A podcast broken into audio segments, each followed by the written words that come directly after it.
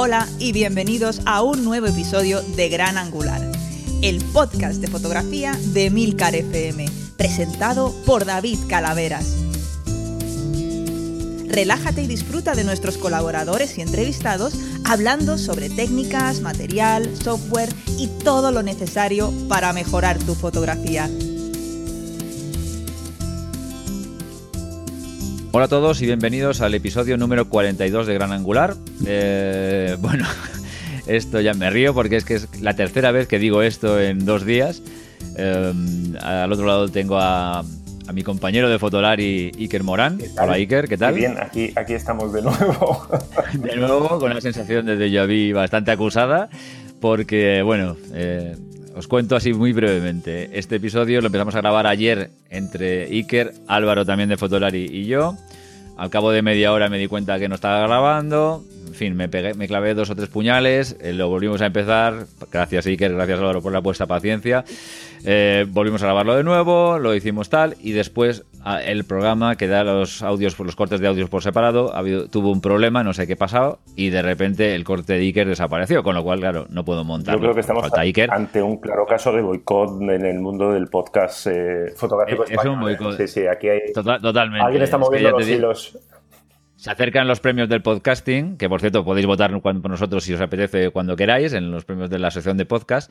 Y, la cuestión es que alguno dijo, estos son una competencia muy fuerte. Está claro, está, claro. todos somos amigos, todos somos amigos. bueno, la cuestión, que Iker, que es un hombre que es un encanto de persona, me dijo, nah, venga, lo grabamos otra vez. Y yo dije, bueno, de acuerdo, muy bien, dame tu número de cuenta y empezamos.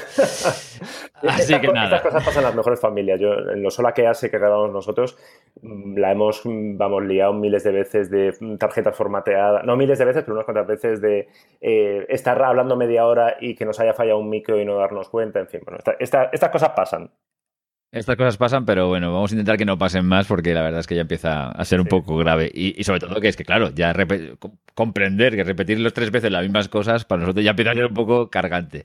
Pero bueno, lo primero que quería decir es agradecer a Vanessa del podcast del Tritono, que es un podcast de heavy metal y de rock duro y de Ecos a 10.000 kilómetros, que es un magazine cultural eh, eh, que nos ha grabado la voz de la intro que acabáis de escuchar y la voz de despedida del podcast, que además queda súper profesional porque tiene, una voz maravillosa. Muchísimas gracias, Vanessa, por, ah, este encargo. Y, bueno, pues nada, eternamente agradecidos porque va a ser la voz de sintonía de entrada y salida del podcast de, momento de por sí. Así que nada, perfecto. Y bueno, pues nada, Iker. Mm, Singapur, Kuala Lumpur tu verano ahí con la 6D haciendo todo tipo de, cosillas. Qué lejos queda, ¿eh? o sea, qué lejos queda ya el verano. en realidad fue hace dos, volví hace como dos, tres semanas y parece, estamos ya tan, tan metidos en septiembre, en, la locura de septiembre, las novedades, lo que viene, que estamos de mudanza también en Fotolario, o sea, se nos ha juntado todo y, me hablas de Singapur y es como, yo estuve en Singapur, ¿verdad? Hace, hace, hace nada. Pues muy bien, ahí estuve con la, con la 6 de Mardot. Ya sabes que los de Bilbao, cuando nos dan una cámara para probar, somos, nos venimos arriba y es como. Estaba, como cansado de la Sagrada Familia y digo, pues venga, pues, pues, ¿dónde me voy? Pues a Singapur, el metro de Bilbao que llega a todas partes. Pillé ahí la, la línea 2 y me fui para Singapur y para Kuala Lumpur. Y, muy bien. Está muy lejos, o sea, la verdad es que como para probar una cámara, evidentemente no iba, no iba expresamente a probar la cámara, eran mis pequeñas vacaciones, mi pequeña escapada que intento hacer, pues bueno, cada verano, cada, vez que se puede, más allá de los viajes de curro.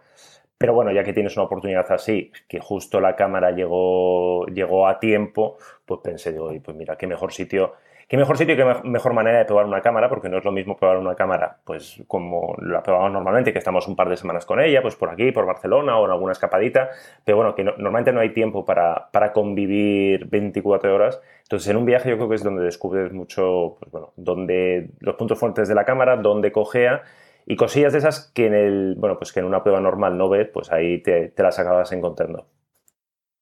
Totalmente. Y bueno, en principio, mm, tu balance con la 6D eh, ha sido positivo, negativo, neutro. Usé, mira, en el publicamos hace unos días un, un vídeo, luego hablamos del vídeo, Eh, en la primera grabación del programa estaba Álvaro aquí para rebatirme y para quejarse porque eh, es, muy complicado montar un, montar un vídeo que eh, fui solo, con lo cual no estaba Álvaro grabando, con lo cual tuve que hacer de youtuber, bueno, lo que, lo que comentaba, ¿no? Que, intenté hacer de Casey Neistat y me quedó así más bien de un youtuber adolescente chungo, porque es muy complicado grabarse uno mismo, que todo esté enfocado, se me iba el foco, luego a la hora de montar faltaban planos, en fin, pero bueno, Álvaro ha sabido más o menos darle una forma decente a, la historieta y nos hemos currado ahí un vídeo de 20 minutos contando mi, aventura por ahí por el sudeste asiático y donde se ve un poquito en funcionamiento más o menos la cámara, sobre todo se me ve a mí eh, dando la chapa y se ve algún sitio bonito, pero eh, también se ve la, cámara.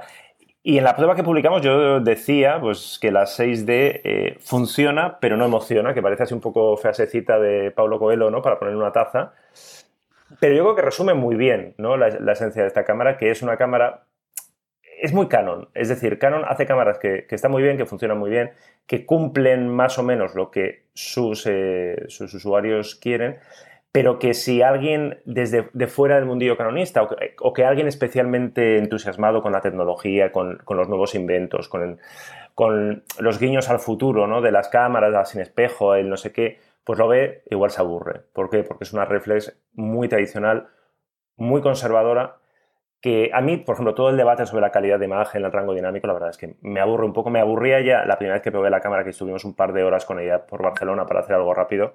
Y me pareció, bueno, me pareció un debate, la típica histeria, el típico debate estéril, ¿no? Yo he, leído cosas por ahí que decía que hay gente que da peor calidad de imagen que, que, el, primer modelo, que, que la 6D de hace cinco años, que es como, a, ver amigos, eh, no, no, os paséis, o sea, no, no os paséis.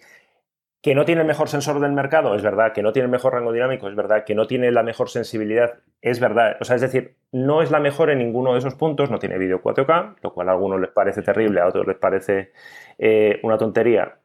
A mí me parece que es, un, que es un error a largo plazo porque esta cámara durará 3, 4 años en el mercado y dentro de 3, 4 años, pues ver una cámara sin 4K pues hará que, que, que, parezca mucho más mayor que lo que es. Pero más allá de todo eso, el conjunto, a mí el conjunto me parece muy resultón, me parece una actualización correcta, que no entusiasma, que no emociona, pero que para los usuarios de la 6D que no quieran complicarse la vida es, la evolución lógica. Podría ser mucho mejor, sin duda. Canon ha sido un poquito, poquito rata, ¿no? Eh, ha recortado, ha, intentado tanto distinguirla de la 5 de Mark IV, yo qué sé, con cosas, la doble ranura, el visor del 100%, detalles de estos de, hostia, Canon. O sea, que no se trata...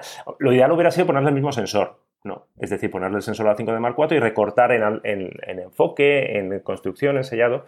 Pero, es que, entonces hubiera vendido menos eh, de Mark Claro, es que este, este, tipo de cámaras nos recuerdan que al final eh, Canon, Nikon, Sony, Fuji, eh, aunque a muchos se les olvida porque piensan que son, no sé, son su iglesia evangelista, ¿no? Son su... Es, una empresa, claro, es que muchos lo consideran como si esto fuera una secta, pero no es una empresa y tiene que vender cámaras. Entonces, Canon supongo que ha hecho sus números y ha dicho, a ver, estos niños quieren comprarse una 5 de Mark IV, pero no les llega el dinero. Si les saco una 6 de Mark II que tiene el mismo sensor, pues van a ir mm, a, comprarse esta, lógicamente, como haríamos mucho, porque la 5 de Mark IV ofrece muchas cosas que mucha gente no necesita. Otros sí, pero mucha gente no. Entonces ahí se ha puesto a meter tijera y yo creo que igual se le ha ido un poquito la mano recortando cosas hay una cosa desde el punto de vista. Mira, tú acabas de decir una cosa y a, mí me, viene un poco tal. Eh, yo sé que con esto me voy a echar eh, otro otro otro hilo de, eres, un, eres un canonista. te iba a preguntar cómo va lo tuyo con tu, historia de amor, desamor con la 6 de Mar 2. Eh. ahora, te cuento, ahora te cuento. Primero, decir, mm, no esto ni es, ni es defender a Canon ni es dejar de defenderles, ¿eh? pero vamos a ver, Canon, como tú bien has dicho, estoy, estoy hablando a nivel empresa, y esto es una empresa, y lo que quieren es gastar dinero y ellos tienen su línea de hacer las cosas, ¿bien?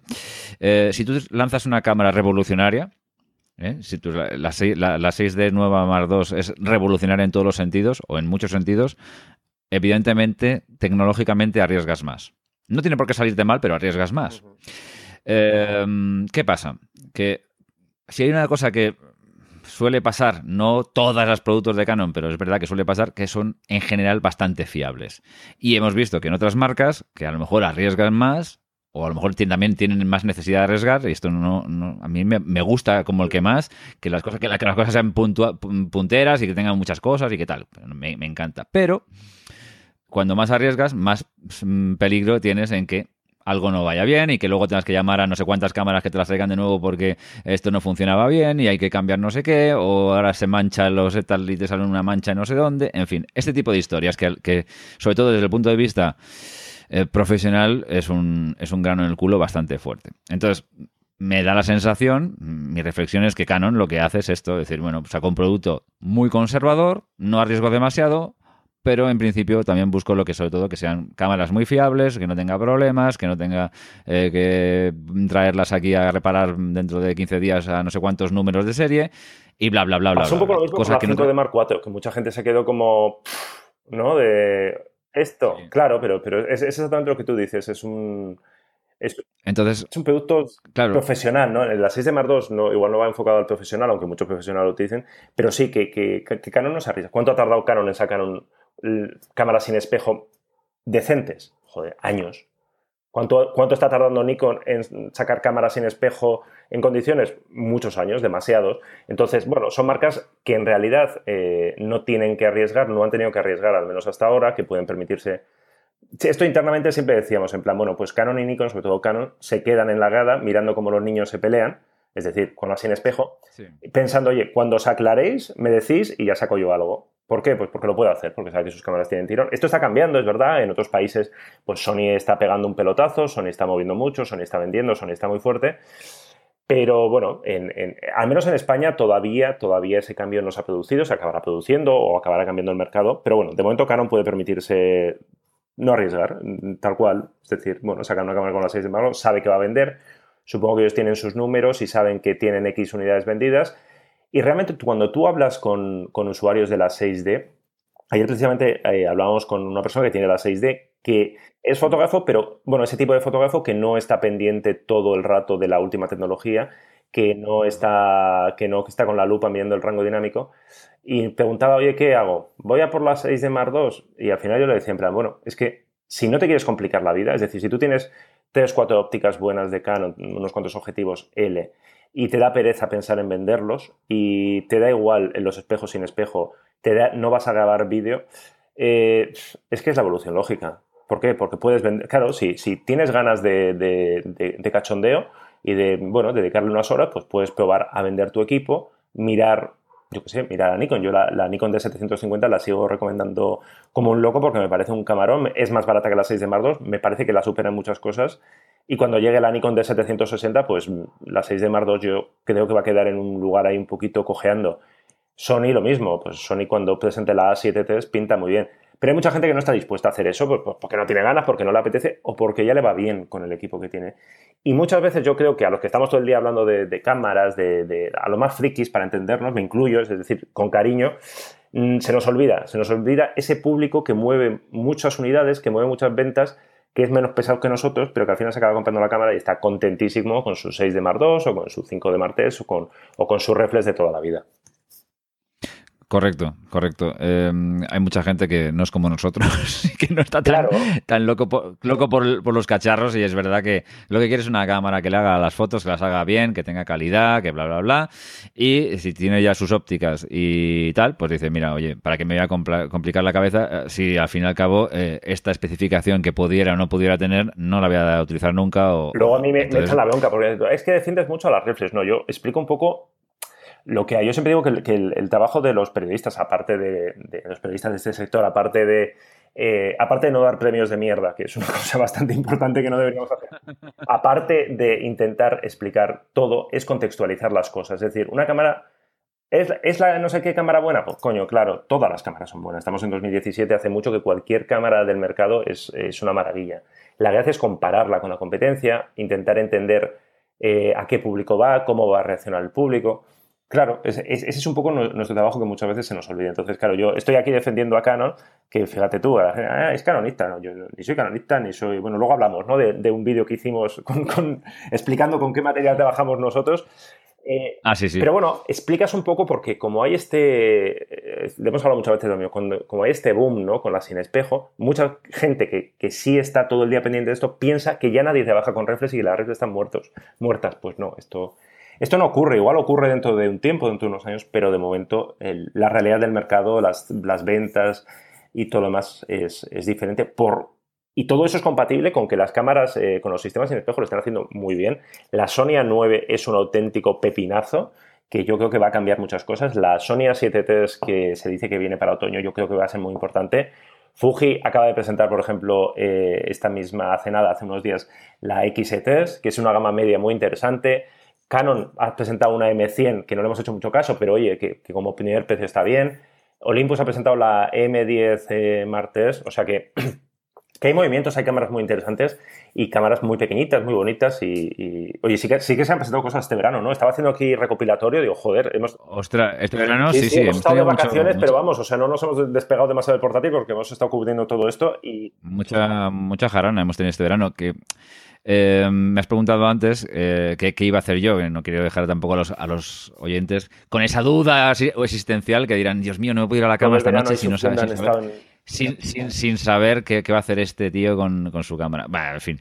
A ver, mm, de momento no he hecho nada. Eh, ¿Cuándo voy a hacer algo? No lo sé. Puede ser que se me rompa cualquier día un cuerpo de estos que ya han pasado los 100.000 disparos y tal, pero bueno, de momento siguen funcionando. ¿Qué pasa? Que tengo dudas, tengo dudas de si seguir en Canon, si cambiarme de tal. A mí que, por ejemplo, bueno, ahora hablaremos también de los descentrables. Mm, tenía la esperanza de un descentrable en particular, no lo han sacado. Eh, en fin, eh, luego también tengo dudas, por ejemplo, si ir a un cuerpo un poco más robustos y quedarme con la 6D o un cuerpo un poco menos robusto. ¿Por qué? Porque es una cuestión de pasta. A eh, las, 6D están en torno a los 2.000 euros, los cuerpos más robustos están sobre los 3.000, 4.000 euros. Evidentemente, me puedo permitir, eh, yo llevo ahora dos cuerpos, pero podía preferir decir, mira, pues oye, pues a partir de ahora yo voy a un cuerpo mejor, y luego el otro del backup, que no lo utilizo nunca, pues, pues bueno, pues a lo mejor lo llevo una cosa más sencillita y en mi caso no son bodas, no son acontecimientos que tal. Estas cámaras raramente fallan, también es verdad.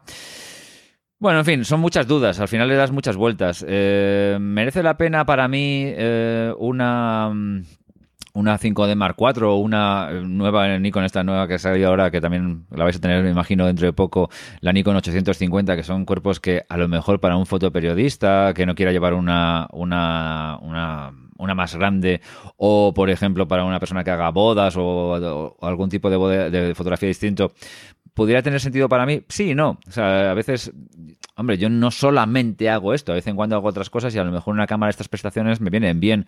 También hay una, una cuestión que siempre me deja un poco ahí dudoso, ¿no? Por ejemplo, la 5D Mark, eh, perdón, la 6D Mark II vuelve a tener eh, garantizados los 100.000 disparos de obturación o, lo garantizan por más? ¿No lo mm, sabes? Ahora mismo no me lo sé. Lo podemos buscar. Porque las, porque las 6 de Mark, la 6 de Mark 1, o sea, la de toda la vida, eh, garantizan 100.000, cuando, no, por ejemplo, una, una, una 5 de Mark 3 lo garantizan por 150.000 o 200.000, o sea, son, bastante, son bastantes más. Entonces, si puedes pensar, oye, invierto más, pero es verdad, es verdad que, que yo que disparo mucho, que tiro, que tiro mucho y tal, vale, pero luego, ¿qué cuesta un obturador?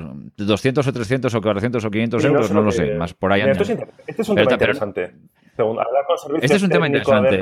realmente cuántos obturadores cambian. Yo, no conozco, seguro que mucha gente, ¿eh? pero yo no conozco a nadie, o sea, nunca nos ha escrito nadie ni hablando que haya tenido que cambiar el hmm. obturador. O sea, yo no sé. Es que es una cosa bastante tal, porque dices, porque yo, por ejemplo, las 6Ds, una pasa a los 100.000 seguro, no lo he mirado tal, pero pasa a 100.000 seguros, la otra no. Vale. Eh, Canon garantiza 100.000 disparos de obturación, con lo cual, es, en principio, es una cámara que en teoría en cualquier momento podría decir hasta aquí hemos llegado, ¿vale?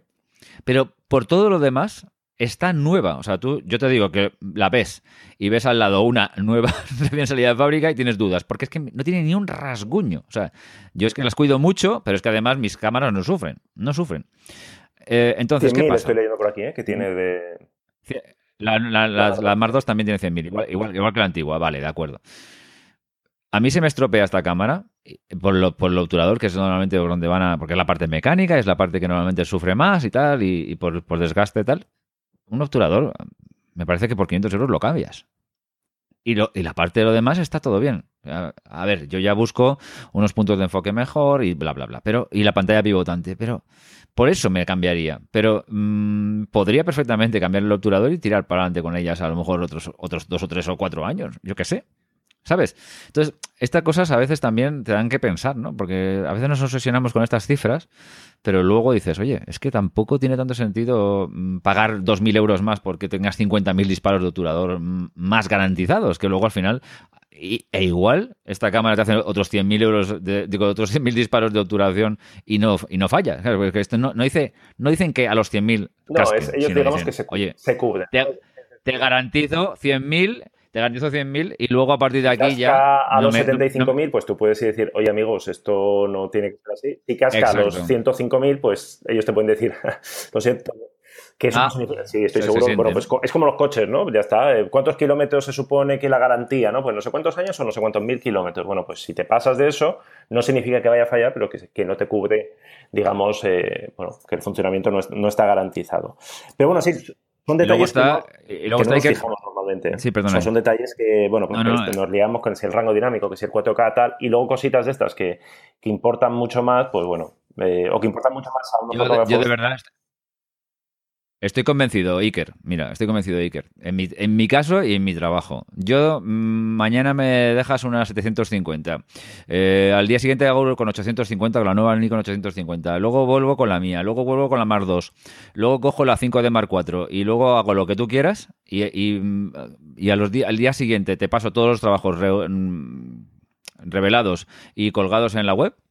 Y te digo, dime cuál es de, de cada es- cámara. Esto es una de las, de las cosas que tenemos imposible. muchísimas ganas de hacer, pero es que no tenemos tiempo en Fotolari de un día hacer. hacer una- Imposible, no, no lo una acertarías en la vida. Y no, No, lo no. o sea, nadie. Pero esto, esto me lo haría- Que no, lo- que no lo acertaría. Estas cámaras mola- son todas molaría buenas. mucho O sea, hacerlo con la- embajadores la- de marcas y enseñarles a cada uno, pues esto. Y no, no, pero yo, yo el primero, eh, yo no, yo no, es, es muy No, no, no, yo, pero ni yo revelándolas Claro, las sí, sería sí. capaz de distinguirlas. O sea, que no, no, no, ni idea. Diría, a ver con cuál disparé esto, a ver con cuál disparé el otro, porque al final, insisto, que el, el- el 99% de mi trabajo va a web y no, la- nadie es capaz de distinguir una cosa y la otra. Entonces, entonces al final todas son buenas, todas son full frame, todas son buenas, incluso disparando con una PSC también pasaría lo mismo. Sí, es que no na- no, no, que no, que no. Esto ya es una cuestión también, el factor chorras aburrimiento. Yo ya llevo cuatro años con la cámara, cinco años con la cámara, estoy aburrido, estoy un poco cansado de ella y bueno, pues tal, bueno, a lo mejor si, si, si Canon hubiera cambiado mucho el, el- el diseño de la 6D Mark II, me hubiera incluso más ganas de comprarla porque diría, ah, mira, una cosa distinta, pero es que encima es que es igual.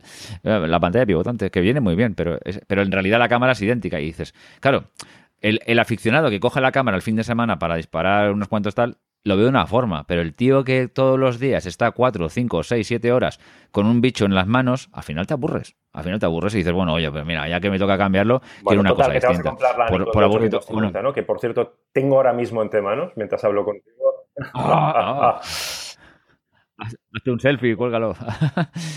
no, hombre, es una cámara que, que llama la atención, ¿no? Es, eh, 45 megapíxeles, el día que tenga que hacer una impresión, joder, te, te puedes imprimir un cartel de, de- de estos de monoposte, estos de la autopista. tiene buena con pinta, 45 eh, pica un poco el precio, pero bueno, es que ya estamos en una. 3.800 Sí, sí, sí, bueno, ¿no? estamos en- O es que me, me compro dos 6 Claro. de Mar 2, ¿eh? También esto hay que pensar. O, o yo qué sé, o cuatro iPhones, ¿no? De- el nuevo que venga, lo juntas O- y o- haces. No, bueno. O dos, o dos Nikon 750 y me sobra eh, pasta. Eso es verdad, ¿eh? la de 750. A veces yo creo que a las marcas les sale también una cámara, o sea, la de 750 quitando las, algunas unidades que tuve, hubo fallos de, de- de no sé qué les pasaba al obturador, pero bueno, pasado eso, yo creo que les salen también las cámaras que a veces se, casi se convierten en un problema porque eh, canibaliza el resto. Es decir, porque eso, eso que has dicho tú, de, coño, ¿para qué quiero una de 850 si la de 750? Bueno, esto lo pensará mucha gente. ¿Por qué? Pues porque cuesta el doble. Pero bueno, la de 850 tiene una pinta estupenda, tiene eso, un sensor nuevo. Claro, la duda es quién ha hecho ese sensor, porque Nikon no hace sensores. Y Sony, que sepamos, no tiene un sensor de 45. Entonces, o lo ha hecho Sony y está preparándolo para algún futuro modelo, o hay algún otro fabricante, porque Nikon también colabora con, con otros fabricantes y tal. Pero bueno, esta, esta es la típica duda ultra mega. Había leído yo que, que era un, que era un sensor Nikon, pero, Pero vamos, sensor tampoco Nikon no se me sé refiero. decir. Esto, esto Nikon lleva muchísimos años diciendo en plan de no, que hacemos nuestros propios sensores. No, ellos tunean sus sensores y por eso muchas veces los sensores de, de Sony en- dan mejor en Nikon o dan mejor en Pentax porque ellos les meterán ahí sus, sus procesadores, su rollo y consiguen sacar más que, que la propia Sony, que esto tiene, tiene tela, ¿no? Pero Nikon, que yo sepa, no tiene, no tiene fábricas de sensores y no, no creo que esté yo ahora mismo Nikon como para ponerse a montar una, una fábrica de sensores. O sea que, bueno, aparte es la típica duda así muy friki que realmente no interesa al 99,99% de, de, de, la gente, incluso de los fotógrafos. Pero bueno, sí, es una de las cámaras, yo creo que es una de las cámaras que, que nos va a dar que hablar, que se ha presentado en pleno agosto, que eso sí, que esto es la lucha yo llevo como 12 años viviendo agosto en tensión porque Nikon y Canon siempre presentan en agosto, demostrando que a las empresas japonesas la vida mediterránea y el horario mediterráneo les importa un carajo, porque les da igual. Ellos el 24 de agosto, el 25 de agosto, venga, a las 6 de la mañana te suelto ahí el camarón del año y ala, venga, para adelante. y te joden un poco las bueno, más, o menos, pues más o menos alguna vez tenemos algo de información por adelantado, con contratos de estos que hacemos de confidencialidad, eh, pero cuando son estas fechas lo que normalmente tenemos es, pues como todo el mundo, Nikon Rumors, Canon Rumors, Fuji Rumors, y ahí más o menos ya te hueles un poco lo que, lo que viene, ¿no? Pues, y, las, y las hay detalles de, uy, estos dijeron que tal, tal, bueno, pues más o menos sabes la fecha, estás pendiente. Madrugas un poquito, te fastidian el día, cuando estás en Singapur es todavía más divertido con las horas de diferencia, o, le pasas el marrón a Álvaro que, que ha andado por Asturias y más cerca, al menos no había diferencia horaria y, ya está, y solventamos ahí el, la papeleta. Oye, em, cambiando de registro un poco, porque no solamente de cacharritos vive el hombre eh, y la mujer, em, ha muerto Joan Coulomb, un fotógrafo, un fotógrafo ilustre, a lo mejor no muy conocido, pero bastante ilustre, eh, de lo que ahora se llama la street photography y que en ese momento se llamaba simplemente salir a la calle y hacer fotografías de gente. Entonces, eh, tiene una obra impactante. Yo, de verdad, que si hay alguien por ahí que aún no lo conozca, eh, que busque por internet porque va, a disfrutar. A mí me, fascina, me fascina. Es, para, mí está a la altura de los más conocidos del mundo. O sea, que es el típico autor que todo el mundo ha visto alguna foto. Es decir, eh, si tú piensas en Barcelona, en, el barrio chino, en el gótico, en el Raval de los años 50-60, automáticamente te va a salir una, en, la cabeza, te va a venir a la cabeza una foto de él. Igual no sabes cómo se llama, eh, no conoces al autor, pero bueno, pues eh, ahora yo creo que es el momento estupendo para, volver a, recuperarlo. Yo espero que hagan alguna... Hace, hace como un par de años, creo que se... No, igual más. le dieron el Premio Nacional de Fotografía en el 2012, creo recordar que los premios nacionales de fotografía llegan siempre un poquito tarde y a veces son un poquito raros, pero bueno, en este caso muy merecido. Y creo que hubo en, aquí en Barcelona, en el Museo de Arte de Cataluña, hubo una retrospectiva, entonces yo supongo que, bueno, pues que ahora con, su muerte eh, pues igual se recupera y a ver si está también en, otras ciudades, porque bueno, es uno de estos autores que merecen, o sea, que merecen, o sea, que ha tenido reconocimiento, que la gente reconoce, pero bueno, que merece realmente porque lo que dices tú, si es que la, antes de que hubiera el hashtag de Street Photography y demás, pues él ya salía a la calle a, hacer fotos. Y además es muy curioso porque él, eh, en entrevistas que daba y tal, siempre le quitaba como cierto peso, cierta trascendencia. E, esa manía que muchas veces se tiene, ¿no? De coger la fotografía de calle y darle ahí como un estilo social, filosófico, que muchas veces el autor en su momento no, no lo daba. Y él explicaba, en plan de, si es que yo no sabía que estaba haciendo foto social hasta que me lo dijeron. Yo, yo decía, yo simplemente salía a, hacer la calle, que es, yo, creo que todos hemos titulado más o menos igual la noticia de su muerte porque es una definición muy buena, porque además él trabajó mucho el tema de, la prostitución en estos barrios, entonces, bueno, pues él decía que salía a hacer la calle y que simplemente hacía las fotos que a él le, emocionaban y que, bueno, pues que era un, testigo de su tiempo. Ya está, si es que a muchas veces la fotografía, eh, la cosa no va de ponerse filosóficos, de ponerse foncubertas y fotográficos y empezar a filosofar, sino de, oye, salir, ver cosas que, te apetezca contar y demás y, fotografiarlas. O sea que, bueno, quien nos esté escuchando y no, no conozca o no, no tenga presente a John Colón, pues mira, es el momento de empezar a, revisar sus fotos, que ya va a descubrir ahí lo que tú dices, uno de los grandes autores de, del país. Correcto. Em, bueno, volviendo a Canon. Canonista. Canon. Eh, Canon, canonista, canonista. Pero si te vas a comprar la Sony A7 nueva, eh. hombre, este, y si, si, todo el mundo lo sabe en realidad. Tú por las noches estás buscando adaptadores ya de Canon a Sony, todos lo sabemos. Los, tengo, los tengo ya todos pedidos en Amazon, sí señor. De hecho, me quiero adelantar a Mauro para fastidiarle, que se la va a comprar seguro. Eh, Mauro, buenas, ¿qué, tal? Que, que, bueno, Canon, que ha presentado cuatro objetivos nuevos. Ha presentado tres descentrables, no uno, no dos, no tres. Y, oye, presentando tres descentrables no ha presentado, no ha presentado el que yo quería. Tú fíjate que majos ¿Tú quieres el 19? Yo quiero el 19 o el 20 y dije, mira, casi yo, ya, yo quiero el 20, pero si no sale el 20, pues con el 19 me vale. Bueno, pues no, ha presentado un 50, un 90 y un 135 F4, F, perdón, el 50 F de 2.8, bastante luminoso, un, 90 F2.8, también bastante luminoso para ser descentrables, y un 135 F4, muy barato, ¿no? que son objetivos y todos súper baratos porque no creo que ninguno baje de los 2.000 euros. Eh, está muy bien, son objetivos que estos de usar y tirar. Y... 2.600 creo, ¿eh? O sea... sí, o sea, no 2.000, 2.600 pavos.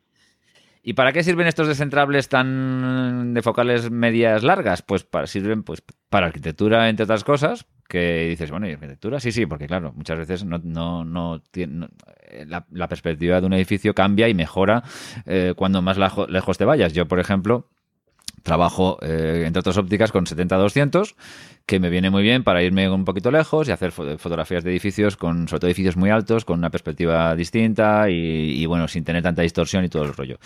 Eh, ¿Me vendría el 135 o el 90 o el 50 incluso me vendrían de perlas? Sí, a 2.600 pavos, pues probablemente nunca. Claro, ¿alguna vez me gustaría alquilarlos o tenerlos en la mano para probarlos y ver sus bondades? Por supuesto. Se utilizan, por ejemplo, también para retrato. Eh, se hacen efectos bastante bonitos, son ópticas de una calidad increíble y, los tres para retrato tienen que ser bastante buenos. Pero si tú luego lo haces con la Airrock, ¿no? Eh, no se puede con Instagram, no se puede hacer esto. Con Instagram. no, no, no, con el iPhone nuevo seguro que también tiene el efecto tilt and shift.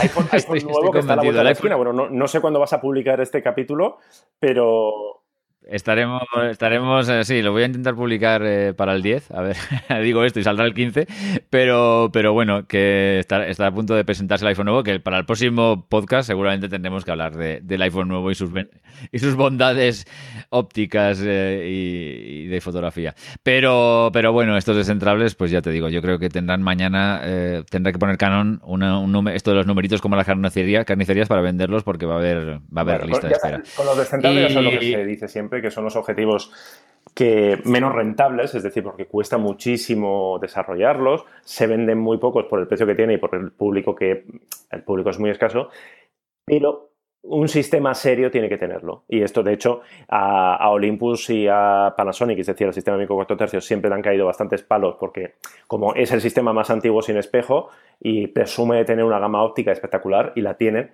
pero faltan descentrables. Entonces, claro, es fácil entenderles, porque tampoco es que haya mucha gente que haga arquitectura con esto, pero si quieres presumir de un sistema serio, pues tienes que tenerlo. Y Sony eh, tendrá que tenerlo y, y, Fuji tendrá que tenerlo. Bueno, es una inversión de dinero muy bestia de, desarrollo, pero es, eh, bueno, pues como tener un 400 eh, F28 o un 500 o un 600, son objetivos que se venden muy poquito pero que para crear un sistema, o sea, cuando tú le dices a un fotógrafo, oye, vente conmigo, que yo, soy un sistema profesional, yo te voy a dar soporte, claro, pues tú tienes que mirar las ópticas y ver, oye, aquí hay de todo. Que esto ha cambiado un poco, porque está saliendo mucha óptica curiosa, divertida, de precios asequibles, que con un adaptador puedes tener un descentrable mucho más barato, pero bueno, no sé, hay que, hay que, hay que tenerlo, hay que tenerlo. No sé, no, sé, yo, vamos, si hay alguno de los oyentes se va a comprar alguna de estas tres ópticas, por favor que nos escriba y le invitamos al programa que nos cuente un poco qué, tal le va con ella y, para qué lo usa, que la verdad es que me interesa.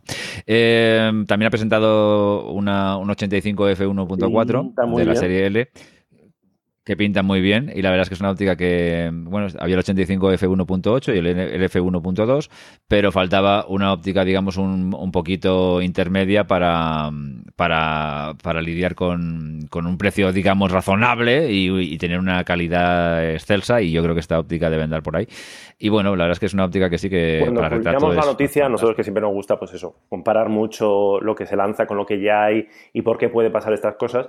Mm, a mí me da la sensación, o igual, no sé, soy muy optimista, que Canon igual le está empezando a ver las orejas al, lobo de, las, de los Sigma Art. Pues Sigma De los Sigma, ¿no? Yo también iba a decirte lo mismo. Sí, el, sí, el, el, objetivo es caro, ¿eh? es más caro que el, que el 8514 de Sigma, pero es verdad que es estabilizado y es sellado, que el, que el Sigma no lo es. Entonces, bueno, digamos que es una forma de decir, oye, mmm, todos los que estáis pensando en iros a Sigma, fijaros lo que yo os ofrezco por un poquito más, fijaros, bueno, pues que es Canon, bla, bla, bla, bla. Entonces, yo no sé si, si puede ser una señal al menos de que se están, de que Nikon y Canon y se están dando por aludidos. Bueno, y Sony, porque siempre hablamos de los precios de Nikon y Canon, pero se supone, por cierto, que antes de final de año veremos los primeros Sigma Art para, para montura Sony E. O sea que, que, esto igual también le sirve a Sony para, para, frenar un poquito su rollo de presento objetivos muy buenos, pero que no bajan de los 3.000 euros. Bueno, veremos, veremos lo que, me parece una noticia súper interesante la de, la de que Sigma empiece a fabricar para Sony, porque la verdad es que mmm, a ahora, veces. Ahora, ahora tiene un adaptador, ópticas... ¿eh? el MC11 creo que se llama, que. Sí, pero yo es que soy, Ya, yo es que soy es antiadaptadores. O sea, yo a mí, a mí me da. Funciona me da muy bien. pereza. Nosotros lo hemos O sea, probado todo lo que tenga. O sea, funciona tal cual. Lo que pasa es que, bueno, pues tienes que poner un adaptador y eso hace que el tamaño crezca un poco. Eh, si es un objetivo pequeño se nota, claro, si le estás poni- poniendo el 150-600, pues el, relativamente el adaptador pues ni se nota porque, porque ocupa muy poco en, en fun- en relación con el tamaño general del objetivo, ¿no? Pero bueno, ¿Sabes, sabes, lo que, ¿Sabes lo que pasa a mí con los adaptadores? Perdona. Es que, a ver, yo siempre lo, vi- todo lo veo desde el punto de vista fiabilidad, ¿vale? Entonces, eh, un objetivo puede fallar, puede fallar la- los, los bornes estos de conexión con la cámara, en fin, puede, puede fallar. A mí ha fallado como todo el mundo. Pero si le metes encima un adaptador, ya estás. pieza, claro. eh, a- a- otra cosa pieza en el medio que también, que encima además normalmente son de una calidad regular, o sea, salvo que te los compres así muy buenos, aún así siempre son de este terceras es muy bueno marcas, no porque sé este es qué, bla, oficial, bla. que lo hace Sigma para Sigma. Aunque Si lo haces Sigma para Sigma, pues ahí reduces mucha funcionar con- incertidumbre, pero con algunos objetivos de Canon funciona Pero- también, pero bueno, está pensado, pensado, muy diseñado de Sigma para Sigma. bueno, pero siempre ya estás metiendo otra, otro elemento que nunca sabes cómo tal. Entonces al final va reduciendo un poco la fiabilidad y bueno, pues este, imagino que el que esté en una sesión de retrato con un 85 milímetros o lo que sea de arte y de repente con un adaptador y de repente se te, te falla el, el este y dices, ostras, tú, qué Ya, ya, ya. putada". No, no, no sé, en fin, yo lo veo siempre este, o sea, todo lo que para mí todo lo que sea lo, simplificar Sí. cosas me, me, me gusta, pero O sea, bueno, al final en yo creo que es a oye. lo, a lo que todos aspiramos eh, es a simplificar o a tener poder olvidarnos de la parte técnica para poder centrarnos, es decir, eh, pero, en, pero en todo, ¿eh? o sea, a nosotros nos pasa cuando grabamos vídeo, pues bueno, que poco a poco te vas haciendo con el equipo que sabes que te funciona y, es decir, que no tengas que estar pendiente de, oye, se van, van a funcionar los micros, eh, se va a grabar bien la luz, es decir, te centras en lo que estás contando, lo que estás diciendo, o si estás grabando un podcast, pues eso, que, que se esté grabando, ¿no? que se esté grabando. dedicarte pues, a, otras cosas, a estar hablando, al guion, a lo que sea, pero no estar pendiente sufriendo de, bueno, pues con lo que dices de las cámaras es exactamente lo mismo. O sea, que no estés ahí pensando de, hostia, me va a fallar el adaptador, me va a fallar el 85, ¿qué va a pasar? Totalmente. Oye, por cierto, eh, señores eh, oyentes, ahora que hablamos del tema fiabilidad, y esto ya me voy a poner Ojo. un poco serio,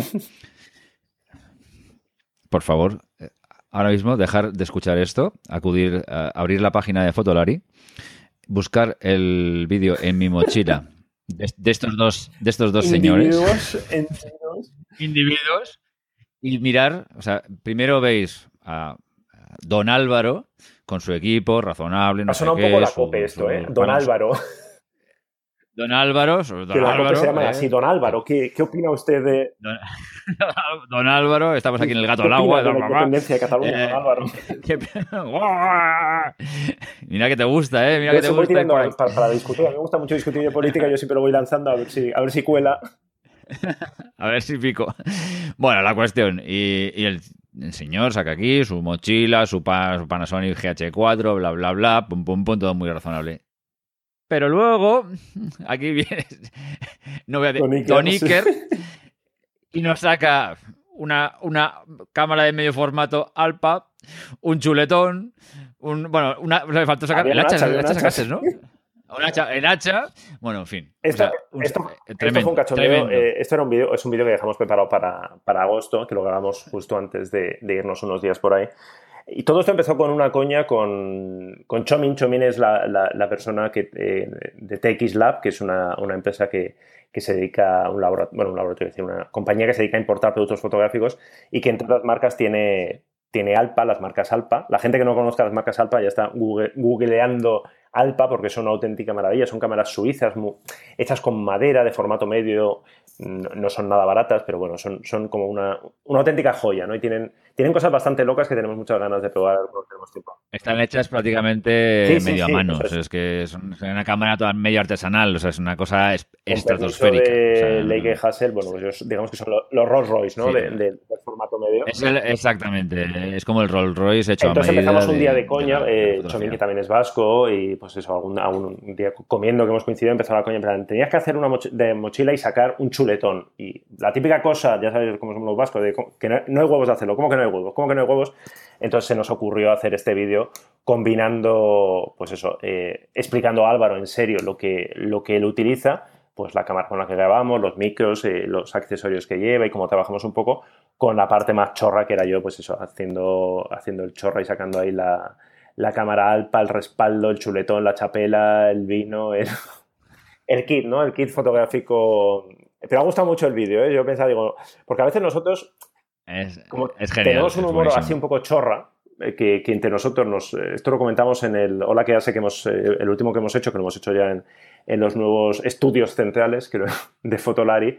Pues bueno, que nosotros somos así como muy chorra, ¿no? Muy, muy del chiste todo el rato. Entonces, a veces yo no sé si la gente no, nos sigue o pensará en plan, esto es todo gilipollas, pues, ¿qué, ¿qué, dicen, no?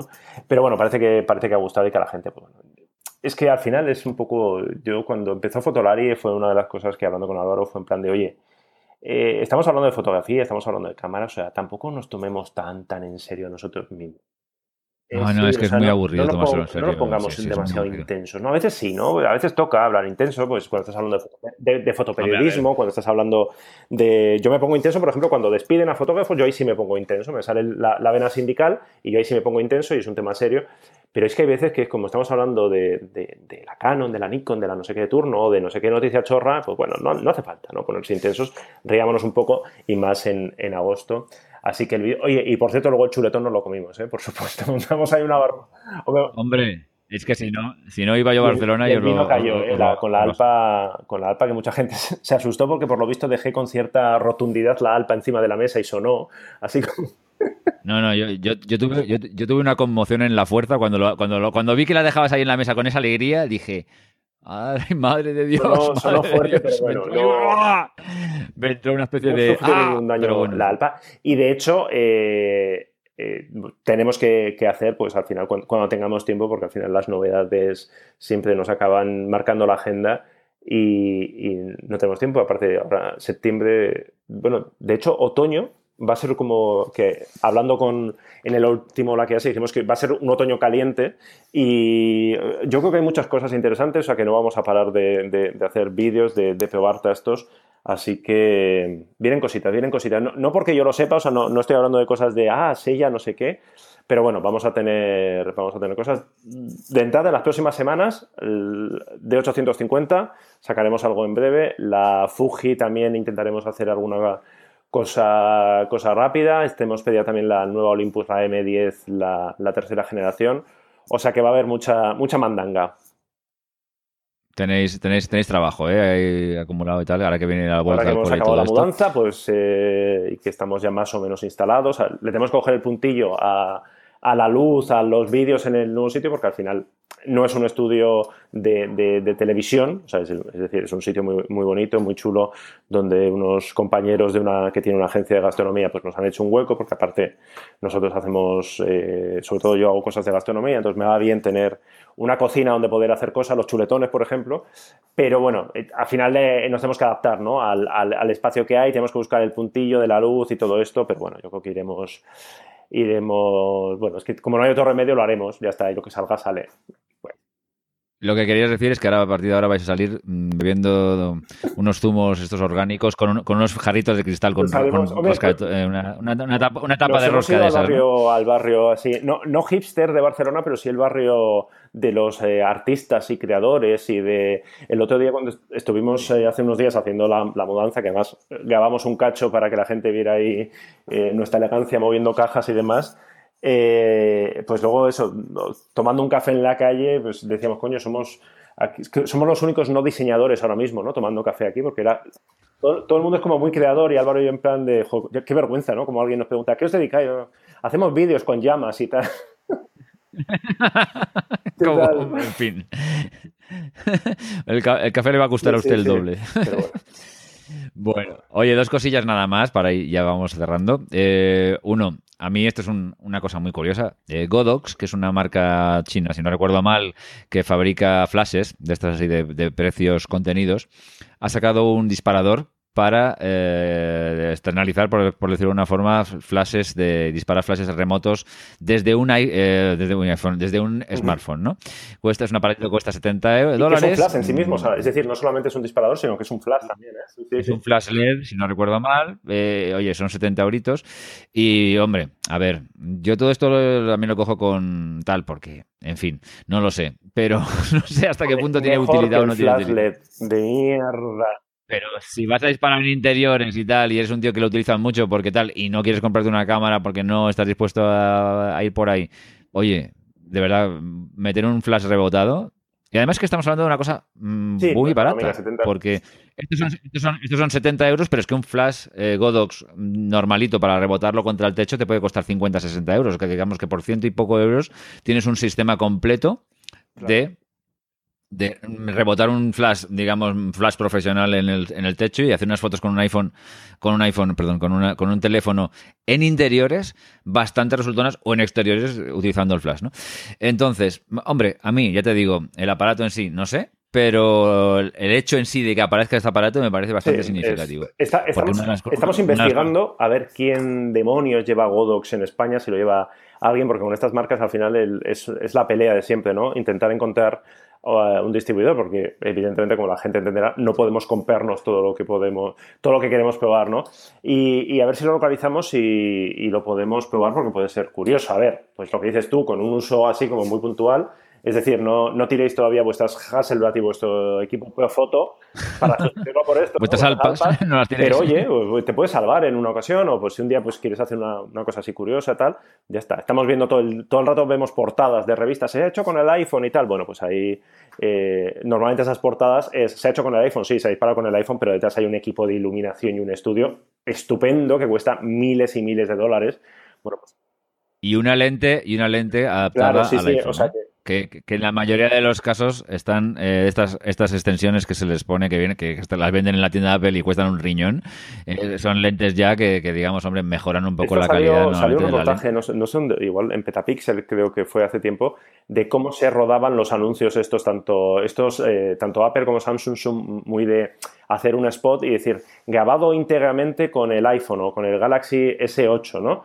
Y es como, sí, sí, claro, pero el Galaxy S8 con, o, el, o el, el, iPhone con una cantidad de accesorios que cuestan 25.000 veces lo que cuesta el teléfono. Es decir, desde eh, gimbals para sujetarlo, para estabilizarlo, equipos de iluminación, soportes, eh, ópticas adaptadas, lo que tú dices. O sea, que al final del teléfono utilizan el sensor, ya está, poco más. El resto es todo y un...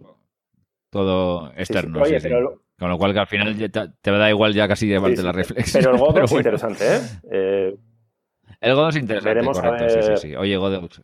Godox o distribuidor de Godox, a ver, pasarle a, a Fotolari por favor esto para que lo prueben, porque es que si no, no podemos hablar del, del Pero supongo que aquí vas a hablar de la noticia del verano.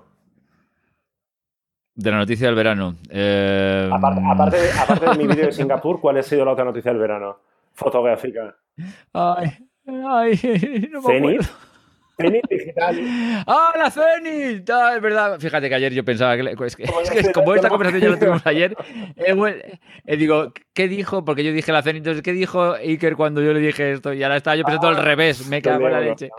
Soy, soy horrible. Oye, por cierto, ah, hoy hasta que en este momento que estamos grabando ya tenéis publicado el Mudancia Edition de Hola, ¿qué hace? Pero bueno. y me ha pillado y me ha pillado traición, no lo he visto. ya estás hablando que, que es, es, un que hace con muy poquitas preguntas, pero bueno, donde, donde entre otras cosas utilizamos una GH4 con un palo de selfies, es una cosa bastante loca, en un montacargas, es como muy, muy youtuber todo, ¿no? Muy... fabuloso, fabuloso. Bueno, en, cuando te cuelgue me voy a poner a Es corto, aparte, es, media solo, es decir, nos, hemos controlado esta vez. Vale, Perfecto. Oye, y sí, la Zenith esta es una locura, ¿no? Una, una, media formato mirrorless de una, de una eh, marca que está extinta, en fin, no sé. la gente es, una marca que, lo petó bastante en los años 60, 70, yo creo. Eh, es una marca soviética y son cámaras que son hierros, o sea, hierros, pesan, son enormes, tienen un diseño como muy soviético y bueno, fueron muy populares en, su momento. Ahora alguna cámara que queda por ahí, pues eh, los amigos moderners de, de Lomography las venden como si fueran Lomo y hace unos días, eh, los actuales dueños de Zenit, que no sé, supongo que es alguna capital de estos de, que invierten, dijo que la marca va a volver en 2018 con una sin espejo de formato completo, lo cual es eh, muy loco y muy fascinante. O sea, no sé, porque pueden pasar dos, tres cosas. Pueden hacer eh, una auténtica mierda, es decir, coger la marca y ponérsela algún producto de plástico mal hecho y que sea, pues ya está, hecho en China, pues como ha hecho Kodak muchas veces, ¿no? Que vende su marca y lo van poniendo. O pueden, eh, pueden hacer una, cosa moderna, no sé, yo qué sé, pensando en los rusos, eh, porque ellos decían que quieren competir con el mercado de lujo. Entonces, a mí me da miedo que acaben intentando hacer una Leica T, es decir, como una cosa así como muy bonita, muy de diseño, muy, bueno, pues eso, como las Leica T, o peor aún, como las Hasselblad, aquellas que hacían con madera y diamantes y tal y cual. Oh no, el mercado ruso ya sabemos cómo es. O puede pasar lo guay, que seguramente es lo que no va a pasar, que es coger una Zenit, un diseño de estos tochazos soviéticos y meterle un sensor de formato completo. Y, oye, venderían cuatro, pero lo bien que nos lo pasaríamos, o sea, yo. yo, yo, de verdad, señores de Zenit, que me estáis escuchando, traducís al español al ruso y, por favor, hacer un tocho de hierro y ponerle dentro lo que sea, pero que sea un tocho de hierro, porque que si no va a ser un aburrimiento total. O sea, que como saquen una cosa con, diamantes de Swarovski, rollos de estos, no, por favor. O sea, tonterías esas. Eso puede ser lo típico que se habla mucho y que luego no, no llega a nada. O bueno, mm, o podemos tener ahí una marca pues, que igual simplemente se vende en Rusia como... Y bueno, es una anécdota más, pero bueno, sería sería muy divertido, venderían cuatro, pero al final nosotros yo creo que nos pasa un poco como a ti con las 6D, ¿no? Que estás aburrido y que quieres buscar cosas graciosas. Pues a nosotros nos pasa lo mismo, ¿no? Estamos aburridos de lo de siempre, entonces cuando sale una tontería de estas, vamos todos corriendo encantados, pues porque es divertido, porque es diferente y porque nos da mucho para, el chiste y la broma. Yo de momento el otro día en un, en un mercadillo por Barcelona vi una Zenit y me la palanqué. O sea, la, para, tenerla allí en, en, las estanterías que tenemos ahora en, en Fotolari y detrás nuestro, pues ahí va una... ¿La has, probado con mm, carrete? Tiene pinta, no, no la he podido probar, tiene, no está muy destrozada, la compré por 4 duros, y tiene pinta de que funciona, o sea, al menos el obturador, la cortinilla y todo esto funciona, o sea que todo es cuestión de meterle un día un, un carrete y bueno, hemos hablado de la Nikon de 850, por cierto, y con la de 850 se ha presentado una cosa que no es nueva, pero que de repente se ha puesto así como, hostia, hostia, ¿qué está pasando? Que es un adaptador para escanear eh, película o, negativo, eh, de positivo o negativo, utilizando la Nikon de 850. Es algo que siempre se ha podido hacer, pero bueno, aquí hay como un adaptador diseñado exclusivamente y en la propia cámara, en la de 850, hay un modo que, eh, que está pensado para hacer esto, que tú, le, claro, son 45 megapíxeles, ya puedes sacar en RAW tal, o sea, puedes sacar una calidad bastante decente o sea que sería una cosa así bastante loca, ¿no? Meterle ahí un carrete a la, a la, a la cenitesta, sacar unas fotos que... Esto sería unas risas, ¿eh? Ahora mismo ponerse a sacar fotos en, en carrete a ver qué saldría, qué no saldría. ¿Tú crees que nos acordamos de exponer o de...? No, no, no, no, no, nos acordamos de exponer. Te lo digo yo que no nos acordamos de poner, que no, que no. Que por cierto, ¿tú sabes dónde, o sea, existen, siguen existiendo mm, talleres o sitios donde se puede llevar una, una, una analógica a reparar? ¿O esto tienes que hacerlo ya por tu cuenta? ¿eh? Supongo, al menos en las grandes ciudades, supongo que hay gente que sigue haciendo reparación de. Tenemos que enterarnos. ¿eh? igual si es la parte electrónica es más complicada, pero si, si es la parte mecánica. Sí, no, yo tengo, yo tengo un par de cámaras que vienen aquí, que algunas que me gustaría bueno, luego es la chorrada, la, repararía no la utilizaría, nunca, pero bueno, pero bueno, me haría ilusión. Si no, claro, pero, sí, si requieren piezas muy, muy concretas o tal, que eso igual ya es complicado. pero si no, o sea, si es una parte puramente mecánica, yo estoy convencido de que habrá sitios donde, donde todavía la reparen. Sí, bueno. Pues sí, pero bueno, yo no, no, no. Yo estoy seguro que saldría unos truños de fotos peores que los normales, ya directamente con una cámara de estas. Sí, sí. Sí, sería un buen reto. Hace ya, ahora ya hace así, una época así que tuvo un revival y, disparó un par de carretes, pero ahora ya hace ya un buen tiempo. ¿eh? Diapositiva, es decir, que tengas ahí medio paso solamente de, de, para, para, no pasarte, o sea, a ver, a ver quién, es, quién serían los guapos que lo hacen ahora. eso ya, eso ya Ahora que hablamos de rango dinámico, ¿no? Que, que, queremos un rango dinámico de, no sé, de 10, 11 pasos, ahí, diapo. Como te pases medio paso, a la mierda la diapo. A la, a, la, a la, mierda de esta, sí, no, no, claro. No, nada, esto olvídate, esto es imposible. Esto, esto, esto lo veo totalmente imposible. 850 o un 850. y ya está, ¿no? Sí, sí. en fin, y ya está. Oye, ya por último, la última noticia de hoy, para no aburrir a la, a la audiencia y para que Iker no me mate, es Sony estrena su RX0, una cámara de acción que viene a terminar con las pobres, los pobres de las, las cámaras, ¿cómo se llama esto? Los, los de, ahí. Los, los, GoPro, exacto, exacto, que están, que están ya, eh, lo, que, lo que les faltaba, ¿no? O sea, que, que ya les han, les, les, han matado por debajo con todas estas cámaras chinas que cuestan 60 pavos y que hacen más o menos lo mismo, y ahora encima por arriba también les matan con una cámara y por que, arriba que, nunca en fin, mejor dicho también porque el, el drone, el Karma, no les ha salido, no, no les ha salido nada bien el proyecto que tenían. El karma sí, les ha salido sí, poco. Ha habido poco karma ahí. Pues sí, sí, RX0 con sensor de una pulgada. Yo creo que es la primera de cámara de acción. Yo creo que es bastante tocho, ¿eh? o sea que no es eh, tan, muy pequeñita como para igual ponértelo en la cabeza.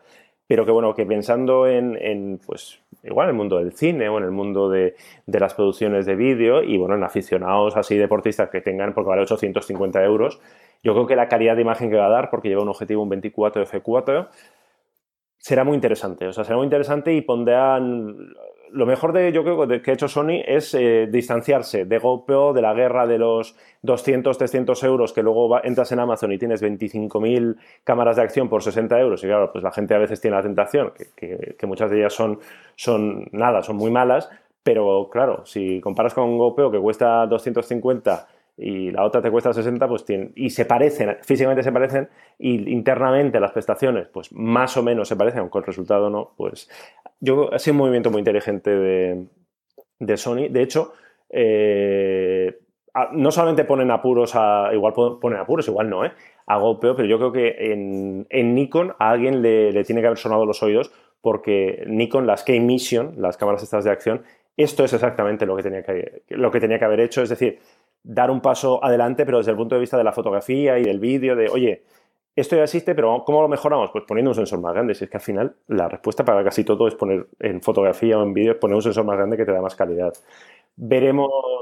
Hombre, es una cámara que, que, es capaz, esta, es capaz de grabar Full HD a 60p, 60 imágenes por segundo en, en progresivo y, y, puede grabar en el, en el códec este que tiene Sony, que es el, el XA, el XAVC eh, S, muy sencillo, y con un grabador externo en 4K sin comprimir. O sea, que, que, que decir que es una cosa que, en fin, te permite ya un nivel un pelín más, más alto. Claro, hombre, a ver, tener un grabador externo ya sí, te, pero, ya pero te obliga está, a, a una serie de historias. En, en, en sitios, en grabaciones, en producciones donde muchas veces se utiliza la GoPro por simplificar, es decir, incluso en, grabaciones muy potentes donde tienen cámaras eh, profesionales de cine digital, unas, una red, unas ARRI, es decir, miles y miles y miles de euros, pero de repente hay que hacer una toma submarina y, o al menos parte de esas tomas se hacen con una GoPro. ¿Por qué? Bueno, pues porque más o menos puede llegar a aguantar y simplificas todo muchísimo. Pues imagínate.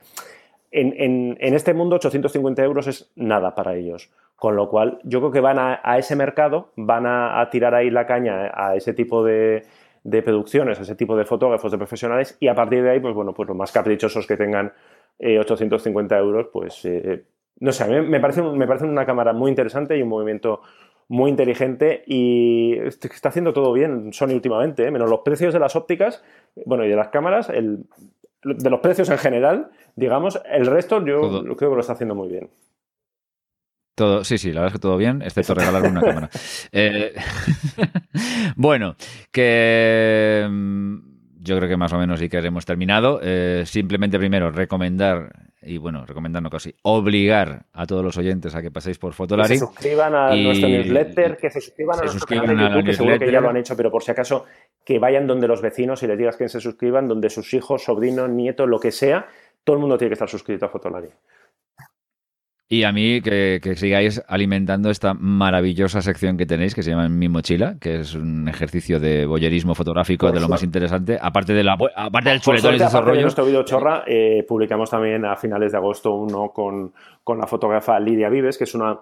La gente siempre nos decía, siempre sacáis fotoperiodistas. Bueno, pues eh, aparte de intentar, que yo creo que esto es una apuesta que hemos hecho casi sin querer nos ha salido eso de intentar dar más, eh, más cabida a fotógrafas, porque es que al final siempre hablamos de fotógrafos, bueno, pues hay muchas fotógrafas y, ha sido casualidad ¿eh? que las dos primeras son, fotógrafas, pero nos ha salido así como, oye, pues claro que sí, eh, y dar cabida a, otro tipo de fotografía que no sea siempre fotografía documental de reportaje.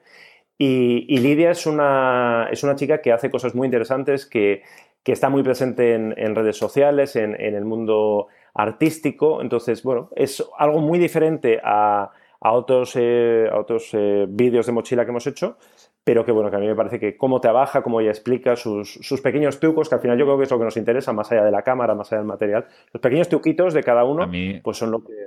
Me ha parecido maravilloso cuando sacó el, de hacer de pompas de jabón y el quitapelos este de los me pareció maravilloso. ese tipo de, de detallitos que van más allá de los megapíxeles de la cámara o de la óptica o que trabajes con un 35 o un 70.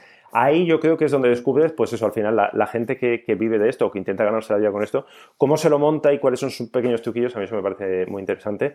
Y estamos, estamos trabajando ya en el siguiente en el siguiente mochilero, creo que esta vez va a ser un, un fotógrafo y va a ser un fotógrafo que, no sé ni si está grabado todavía, pero bueno, esperemos, esperemos que sí y que lo vamos a sacar en, septiembre. Nuestra idea es mantener el ritmo de, un vídeo de, mochila, de mi mochila al mes y va a ser un fotógrafo que, viaja mucho, que hace muchas fotos y que ha conseguido vivir de la fotografía de una forma un tanto diferente o de algo que hace unos años sería impensable. Ah, como creo misterio, ¿eh?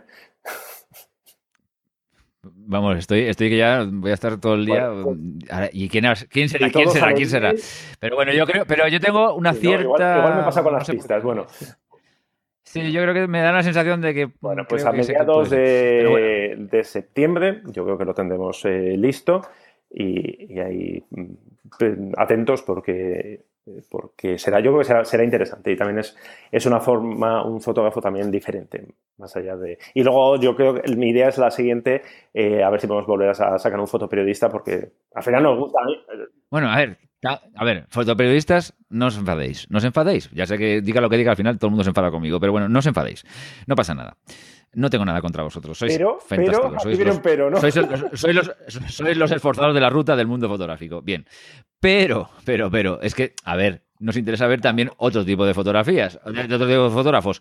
O sea, quiero decir, es que en la sección de la web en la que estabais antes, en que sabe de, todos eran fotoperiodistas. Y la gente, hombre, quiero un tío de bodas, no hace falta que sea de mi, de mi esto, quiero un tío de bodas, quiero un tío, uno de arquitectura, quiero un, una retratista, quiero un no sé qué, quiero no sé cuántos, para hacerme un poco, porque si no, pero bueno, que lo de fotoperiodismo está muy bien también, ¿eh? Sí, sí, sí. y mucha gente nos lo había dicho y, tomamos nota y por eso esta, esta idea de, meter más, más estilos. Y lo intentamos también en los portfolios. Eh, los portfolios, pues muchas veces hay solo fotografía de calle y por eso hemos hecho un llamamiento de portfolio que publicamos pues uno a la semana o cada dos semanas de, las fotos que nos envía la gente de sus trabajos. Bueno, pues intentar eh, dar cabida a más especialidades o, que no todo sea fotografía de calle, que no todo sea fotografía documental, que está muy bien y que a nosotros nos gusta, a mí personalmente me gusta mucho, pero bueno, intentar abrir un poquito más el abanico. Claramente y perfecto y absolutamente de acuerdo. Y, bueno, ya te digo, es la sección de. Mira que Fotolari es difícil eh, escoger algo porque todo es bueno, pero, pero, en este caso es si un gramito más es mi sección favorita. Bueno, pues nada, Iker. La pregunta es: ¿se habrá, ¿se habrá grabado esto? No sé si tendremos que grabarlo por cuarta vez. Espero, que no, porque ya esta me ha salido muy cara. He tenido que enviarle un jamón, eh, yo que sé, una, fiesta de Navidad. Pero bueno, en fin, yo creo que mereció la pena. Eh, muchísimas gracias por venir por tercera vez consecutiva en dos días y, nos vamos a ir en, Muy bien, pues nos escuchamos en unas semanas. Un abrazo fuerte. Gracias por escuchar Gran Angular, el podcast de fotografía. Puedes dejar tus comentarios en emilcar.fm barra gran angular y si quieres, descubrir otros magníficos podcasts de nuestra red. Te esperamos en nuestro próximo episodio.